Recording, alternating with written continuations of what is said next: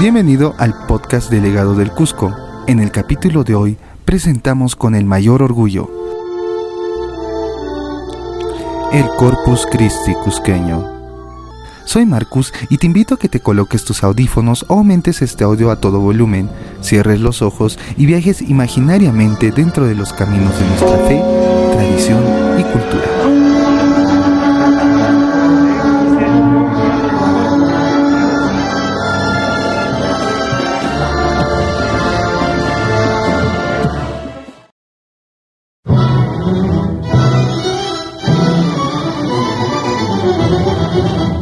La fiesta del Corpus en el Cusco es única, no solo por toda la explosión barroca y de arte religioso, sino por todos los elementos que contiene. El Corpus Christi se celebra el jueves siguiente de la solemnidad de la Santísima Trinidad, a 61 días del domingo de Pascua de Resurrección. Esta fecha tiene un significado especial porque la institución de la Eucaristía se celebra en jueves, jueves santo, es una festividad destinada a celebrar la Eucaristía. Su principal finalidad es aumentar la fe en la presencia real de Jesucristo en el Santísimo Sacramento. La primera parte de la fiesta se centra en la Santa Misa, que desde hace un tiempo se celebra en pleno con todas las imágenes en el atrio de la catedral. Las miradas se dirigen a una de las joyas más impresionantes de la religiosidad cusqueña, el conocido popularmente como templete o carroza de plata un badalquino movible gracias a un mecanismo de ruedas que sirve para transportar al Santísimo Sacramento y de realzar la presencia real de Cristo en la Eucaristía. Resalta la representación de un pelicano de plata. Representa al ave marina que, de acuerdo a la mitología, devolvía la vida a sus hijos muertos, hiriéndose a sí mismo para alimentarlos con su sangre. Es una forma de representar la pasión y muerte de nuestro Señor. Luego de terminada la misa y en medio de cánticos y rezos piadosos, se realiza la procesión del Santísimo Sacramento por el contorno de la Plaza de Armas. Ya la Plaza de Armas se encuentra repleta a la espera del recorrido procesional de los santos, santas y vírgenes. El primero en pasar es San Antonio Abad del Cusco. En vida, el buen Antonio fue un monje asceta Quiere decir que el buen Toñito, como le conocen sus devotos, era una persona bastante solitaria.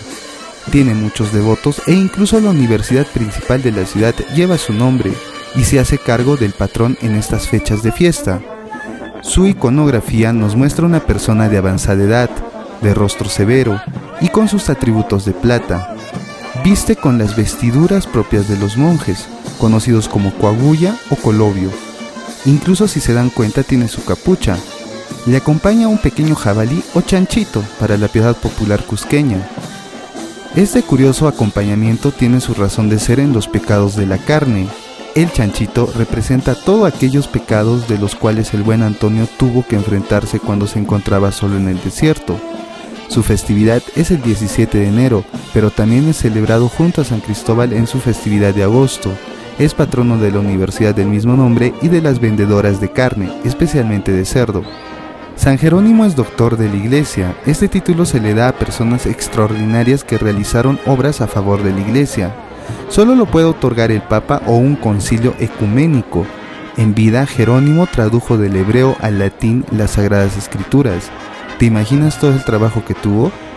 Viste de cardenal, aunque no lo fue, es una licencia que se le atribuye por haber sido un secretario y colaborador del Papa San Damaso. Su capa es una verdadera obra de arte tradicional cusqueño. La imagen representa una persona madura, de grandes facciones. Su hermandad viste con terno, de manera elegante.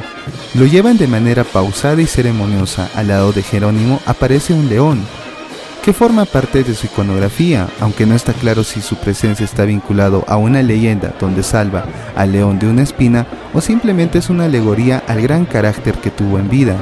Su festividad es el 30 de septiembre y es patrón de los traductores. En el Cusco es patrono de su distrito y de los guías de turismo. San Cristóbal es una de las imágenes más impresionantes del corpus. Es una imagen herculánea que es llevada con cierta dificultad por sus cargadores, quienes practican el denominado tankanakui, que es el esfuerzo por mantener el paso empujando la manija hacia un lado. tratando de vencer en fuerza a los devotos de la otra manija, creando un paso zigzagueante que por momentos parece inestable. La imagen representa un pasaje de la vida del santo. Se dice que buscaba servir a un Señor poderoso.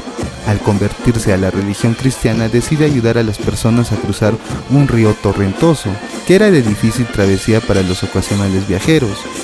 Un día un niño pequeño le pide que le haga pasar a la otra orilla. Cristóbal presuroso sube en hombros al niño. De pronto se tiene que sostener de un árbol ya que el peso del niño aumentó inexplicablemente. El niño revela su identidad. Es el niño Jesús.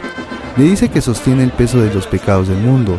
Es por ello que esta escena queda grabada en la imagen de San Cristóbal, con su niño, conocido por sus devotos como Carlitos Tosto, portentoso de facciones considerables y con mirada al niño. Así es San Cristóbal, quien tiene su propia vestimenta debida a él, pero que por la devoción popular es vestido con finos ropajes de tela con aplicaciones doradas y de plata, también le colocan ponchos y chullos de tela tradicional que se mezclan con la vestimenta del niño. Su anda es arreglada con un tul celeste que trata de emular un río, inclusive tiene algunos espejos y pequeñas figuras. A los cuatro costados tiene danzarines que flanquean el anda. Tiene cuatro manijas y sus devotos cargan al patrón con unos tradicionales chalecos y chullos que baten con fuerza en momentos especiales del recorrido. Su festividad es el 27 de julio, aunque su procesión y demás actos celebratorios se realizan el primer domingo de agosto en su corpus. Es patrono del barrio, de los viajeros y transportistas. La imagen de San Sebastián avanza con su mozada. Es una imagen curiosa e única. Representa al santo en uno de los tantos suplicios que vivió en vida, luego que revelara su verdadera fe, era un soldado romano cristiano que ayudaba al prójimo, en plena época de persecuciones crueles. Cuando el emperador Diocleciano se enteró de ello, le dio a elegir. Sebastián con entereza eligió a Cristo, siendo condenado a morir a flechazos. Sobrevivió a este martirio y en vez de huir, se enfrentó al emperador, quien no tuvo más remedio que mandarlo a matar. Sebastián es representado en el momento que lo flecharon, atado a un árbol de ramas naturales, Viste sudario de tela con aplicaciones doradas y una banda al mismo estilo. A sus pies se encuentran diversos objetos propios de un soldado romano. Su anda es bastante curiosa, le flanquean representaciones de amazonas. Sus cargadores tienen una forma curiosa de realizar el carguío, lo hacen descalzos, en señal de penitencia y apoyan las manijas en su espalda, ayudados de mantas conocidos como yigias. Usan camisa y pantalón de vestir, es patrono de su distrito y también se le asocia bastante a los policías. Su festividad es el 20 de enero y también se celebra su Yacta Corpus el domingo después de la octava, tras su retorno. Santa Bárbara, la doncella que tuvo un trágico final, viene desde el templo del dulce nombre de Jesús en el distrito de Poroy. La imagen representa una mujer joven, de bellas facciones y con algunos atributos propios de su iconografía, donde predomina el rayo, Debido a su triste final, su padre, al enterarse de su conversión al cristianismo, realizó terribles actos de crueldad contra la pobre Santa Bárbara. Finalmente, él mismo fue su verdugo. Pero como justicia divina, tras la ejecución, le cayó un rayo fulminante, muriendo en el acto. Santa Bárbara es patrona del distrito, protectora contra el rayo y las tormentas, patrona de los coheteros y también de los bomberos. Sus andas son modestas, pero llevadas con gran devoción y alegría por su pueblo. Viste con ropajes de tela de distintos colores con aplicaciones doradas y o plateadas, según el criterio de los devotos. Sus cargadores reunidos en una hermandad llevan a Santa Bárbara en sus recorridos procesionales tradicionales. Su festividad es el 4 de diciembre y también se celebra su Yacta Corpus el 28 de julio, cuando sale con las imágenes de su templo en un recorrido procesional especial. Santa Ana es abuela de Jesús y el Cusco la adoptó como tal. La mamacha Santana es una bella imagen que representa a la Madre de la Virgen María, de rostro visiblemente afectado por la edad, pero con una expresión dulce y amorosa. Viste con ropas de tela con aplicaciones. La niña María tiene una pequeña corona. La imagen es llevada en una madera de grandes dimensiones. Existe una pequeña representación de la chicha, bebida tradicional y bandera de la ciudad del Cusco. Sus cargadores llevan una especie de manta o yigia envuelta entre el pecho y el hombro, con el cual soportarán el peso de las andas. Usan chullo tradicional, camisa y pantalón de vestir. Santana es patrona de las picanterías tradicionales, protectora de los ancianos y de su barrio que la celebra con mucha alegría el 26 de julio, donde sale junto a la imagen de San Joaquín, su esposo. Santiago, en su brioso corcel, recorre las calles del Cusco, con su paso majestuoso. Es una bella imagen, representa un varón en plena madurez, altivo, que levanta su espada y sostiene con la otra mano las riendas de su caballo. Es una bella imagen que representa a Santiago como el Matamoros, donde intervino milagrosamente en favor de los cristianos contra los musulmanes durante la batalla de Clavijo, el año 844. Por ello, debajo del caballo se encuentra un moro tratando de sostener todo el peso del caballo. Usa ropas que tratan de asemejarse a la vestimenta militar de honor. Sus devotos le llevan con mucha devoción y cierta dificultad por lo pesado de sus andas. Visten con ternos de gala. Es patrono del populoso distrito de Santiago. Se dice que fue el primer patrono que tuvo la ciudad del Cusco, esto a razón de ser el patrono de España. Su festividad es el 25 de julio. El conjunto escultórico de San Blas es único en su tipo. Es toda una escena magistral reunida en una sola anda. Representa a San Blas vestido como obispo en un cortejo procesional acompañado por sus monaguillos. Es curioso porque en ninguna otra parte del mundo se le lleva de esta manera a San Blas de Sebaste, quien en vida fue un médico muy famoso que hablaba sobre Cristo a sus pacientes. El pueblo lo eligió inmediatamente como obispo, Lamentablemente, el tristemente célebre emperador Diocleciano lo mandó a matar al no poder unirlo a sus planes. En estas instancias es donde ocurre un milagro. Logra salvar a un muchacho de atragantarse con una espina de pescado. Es por ello que es patrono contra las enfermedades de la garganta. Su cortejo de monaguillos incluso fue más numeroso, completando a las pequeñas imágenes otras cuatro que sostenían un palio, tiene guantes rojos, es por eso que es conocido como el yaguarmaki o manos rojas. Su anda trata de emular el famosísimo púlpito de San Blas. Está en actitud de dar una bendición. Su festividad es el 3 de febrero. Tiene una despedida de fiesta el domingo posterior a la octava de Corpus, donde recorre su barrio. San Pedro, el príncipe de los apóstoles, es una imagen que representa una persona de edad avanzada, que sostiene entre sus manos las llaves de las puertas del cielo. Una alegoría de la vida del apóstol de Cristo, quien se llamaba Simón, un humilde pescador que se une a Cristo como apóstol. Juega un papel trascendental y se le reconoce como el primer papa. Se le viste muchas veces tratando de representar las vestimentas papales, incluso tiene una mitra de plata y tiene andas modestas. Es llevado por su hermandad con mucha alegría, que se hace más notoria a la hora de ingresar a los diversos recintos religiosos a los cuales hace visita en las fechas del Corpus, bailando y ejecutando su típica vuelta en los atrios antes de hacer su ingreso. Su festividad es el 29 de julio. Es patrono de su barrio, de los pescadores y comerciantes. San José, el esposo de María y padre adoptivo de Cristo, tuvo un papel muy importante en la vida de Jesús, modelo de padre, esposo y protector de la familia. Es una bella imagen de una persona adulta, quien lleva de la mano al niño Jesús y parece que ocurre una conversación entre ambos. San José es vestido finamente con hermosas vestimentas bordadas. Suele tener una hermosa capa que llega hasta las manijas del anda. El niño también es vestido con motivos alusivos. Sus andas son de madera y son de tamaño prominente. La festividad de San José es el 19 de marzo. Sale también en la procesión de bajada de Pentecostés junto a la Mamacha Belén para iniciar las celebraciones del Corpus. También sale el día del Yacta Corpus de Belén, que se realiza el domingo posterior a su retorno en la subida de Corpus. Uno de los tesoros religiosos más grandes de la ciudad es la bella imagen de la Virgen Natividad de la Almudena, hecha de una sola pieza, representa a la Virgen María y al Niño Jesús cargado en brazos. Es una talla única realizada por el artista Juan Tomás Tuiro Tupac. Su hermandad viste usanza típica en homenaje al autor de la bella obra. Su anda de plata es hermosa y de reciente hechura. Antiguamente se le colocaba ropajes de tela con aplicaciones. Se dejó de usar para que la imagen pueda lucir su policromía original un arcángel sostiene el parasol y con la otra mano empuña una lanza que va directo a la boca de un dragón que representa al demonio. Complementando el conjunto escultórico, sostiene también al Quilquito. Su festividad es el 8 de septiembre, siendo una de las más ostentosas de la ciudad.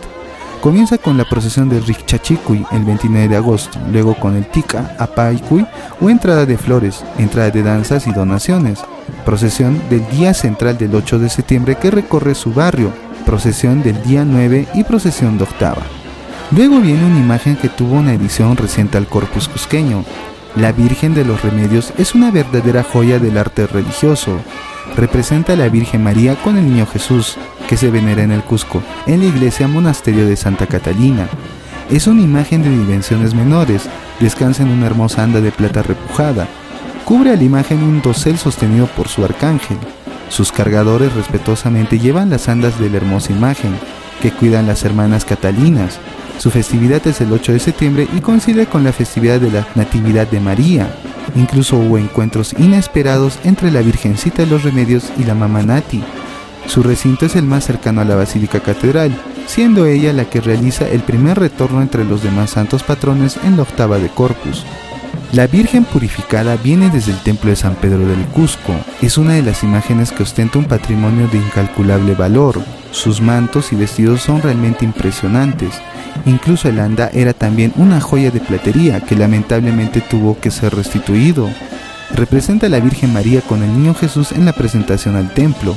La Virgen sostiene una canastilla con dos tórtalas y una vela de plata, símbolos de la purificación y la presentación. Es llevado con mucha devoción por su hermandad, quienes visten muy elegantes.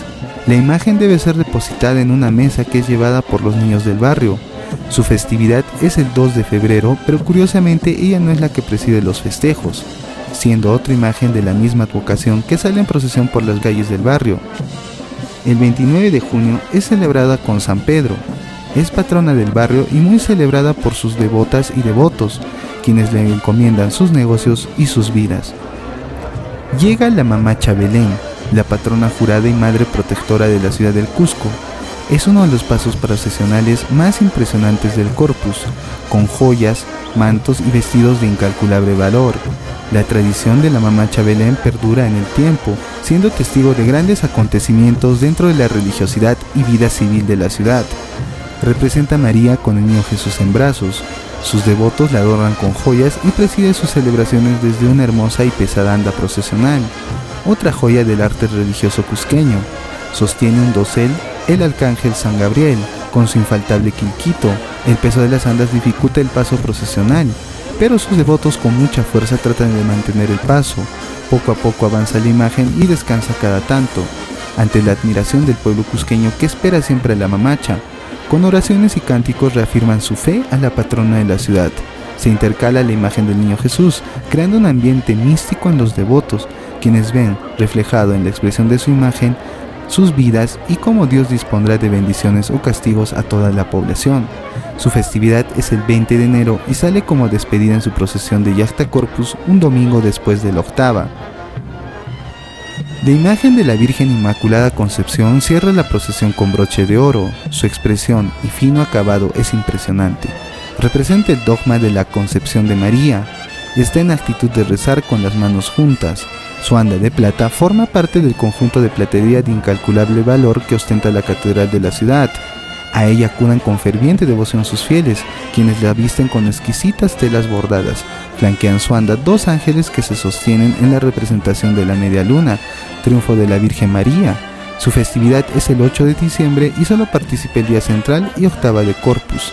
Las imágenes se concentrarán por ocho días en la catedral, participando de las misas y actividades en el conjunto catedralicio, mientras que los devotos participan de un octavario con procesión incluida, una verdadera muestra de fe y devoción del pueblo cusqueño. Llega el día de la despedida, la octava de Corpus, en la tarde saldrán en una procesión de despedida por el contorno de la Plaza Mayor, en el mismo orden, con la diferencia de que San Jerónimo se quedará en la esquina de la plaza con Santa Catalina. Uno a uno se irán despidiendo del doctor.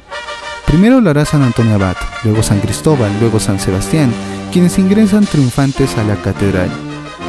Santa Bárbara y Santana, luego de despedirse del doctor, se quedarán al costado de la puerta de la catedral, para despedirse de los que vienen luego. Pasan Santiago, San Pedro, San Blas y San José, que también queda al costado para esperar a la mamá Chabelén. Pasan por las despedidas la Virgen Natividad y de pronto, Santana y Santa Bárbara pasan a retirarse al barrio de la abuela.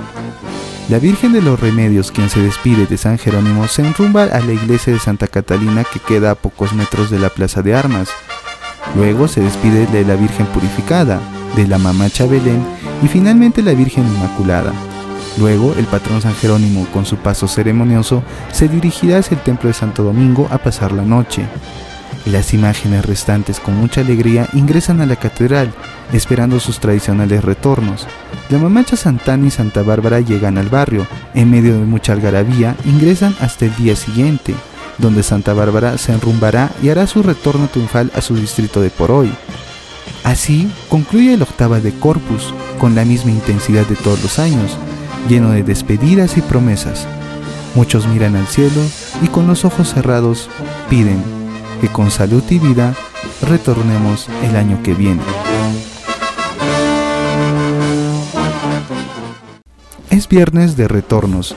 En Santo Domingo inicia la bajada triunfal del patrón San Jerónimo, quien recorrerá el camino que lo llevó a la catedral, esta vez acompañado de danzarines y devotos, en una procesión extensa y que cubrirá muchos sectores de la Avenida de la Cultura. Llega en horas de la tarde a su distrito, recibido con mucha pompa y alegría de sus devotos. San Sebastián hará lo mismo, sale de la catedral y acompañado de sus danzantes inicia el recorrido de vuelta, llegando también en horas de la tarde.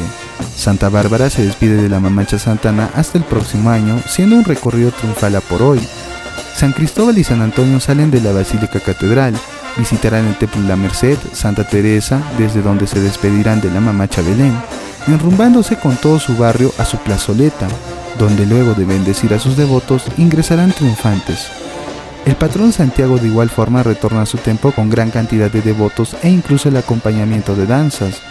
Años anteriores Santiago escoltaba a la mamacha Belén hasta su templo para despedirse de ella, y retornar jubiloso a su propio templo a unas cuadras de la plazoleta de Belén, tradición que se va perdiendo en los últimos años.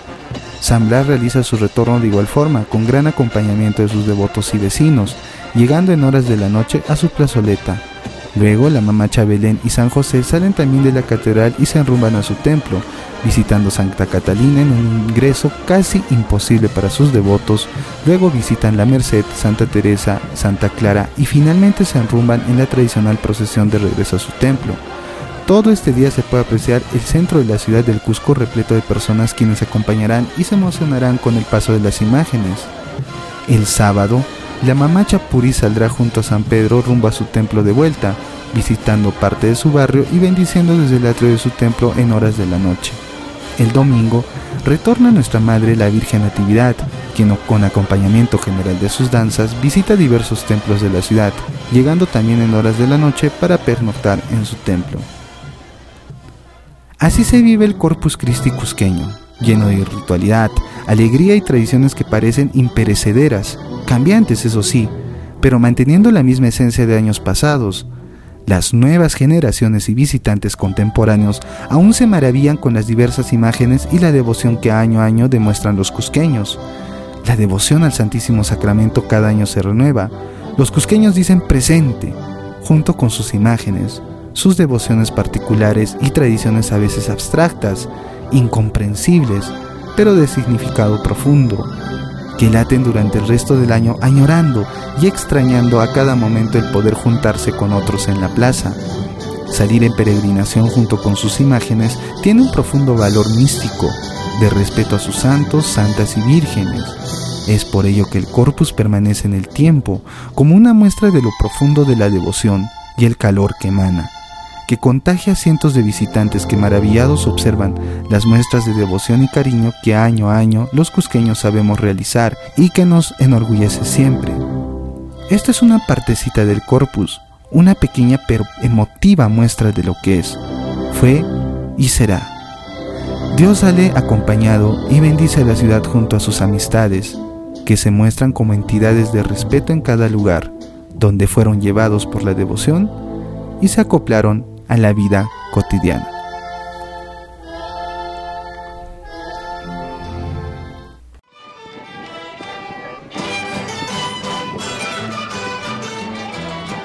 Ya sé, es difícil despertar de este sueño, el sueño del cosjo inmortal, pero es hora de volver a la realidad.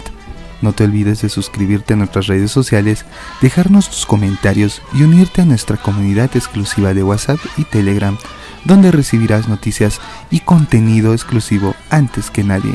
Nos vemos pronto.